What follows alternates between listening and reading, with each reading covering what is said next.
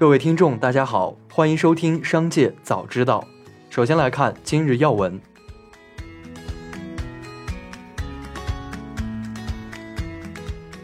五月二十五日，长城汽车发声明称，就比亚迪秦 PLUS DM-i、宋 PLUS DM-i 采用常压油箱，涉嫌整车蒸发污染物排放不达标的问题进行举报。五月二十五日，比亚迪声明坚决反对任何形式的不正当竞争行为，并保留法务诉讼的权利。经了解，长城所说的情况，测试车辆由长城购买、保管并安排送检，测试车辆严格来说不符合国标要求的送检状态。鉴于以上，我们认为其检测报告无效，长城不能以此作为依据。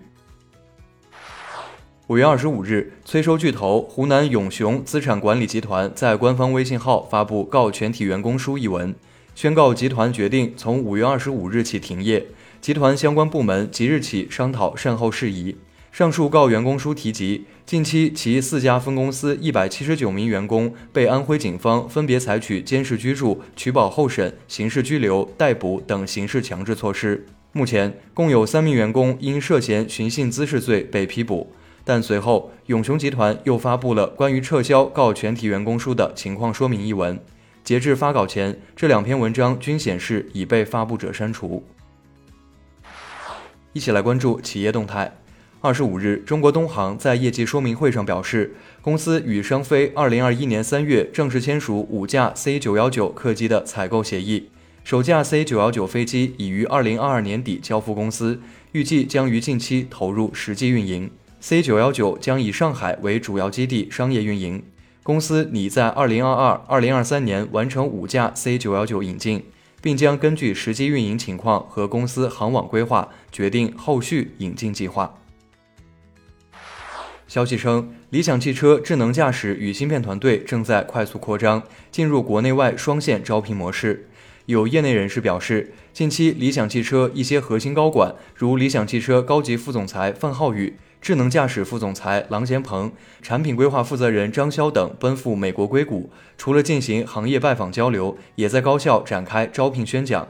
在国内，新任智能驾驶感知算法负责人常黎已经到任，新的芯片负责人罗明也已经入职。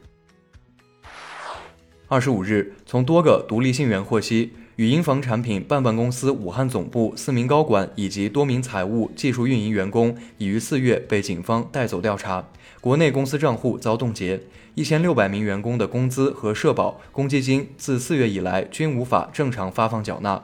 据了解，办办多名高管和员工被带走调查的原因是涉嫌开设赌场。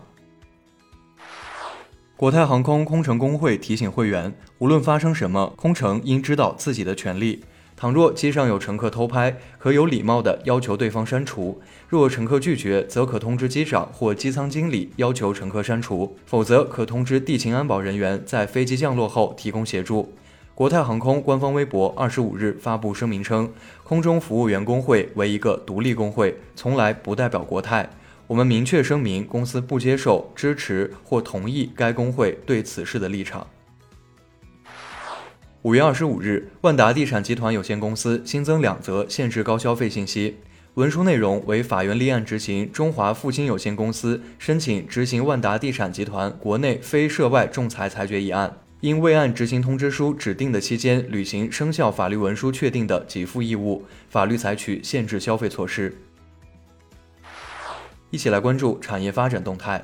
五月二十五日，商务部新闻发言人束玉婷称，二十五日至二十六日。中国商务部部长王文涛将参加 APEC 贸易部长会，期间将与美国商务部长雷蒙多和贸易代表戴奇会谈，就中美经贸关系和双方共同关注的问题和美方交流。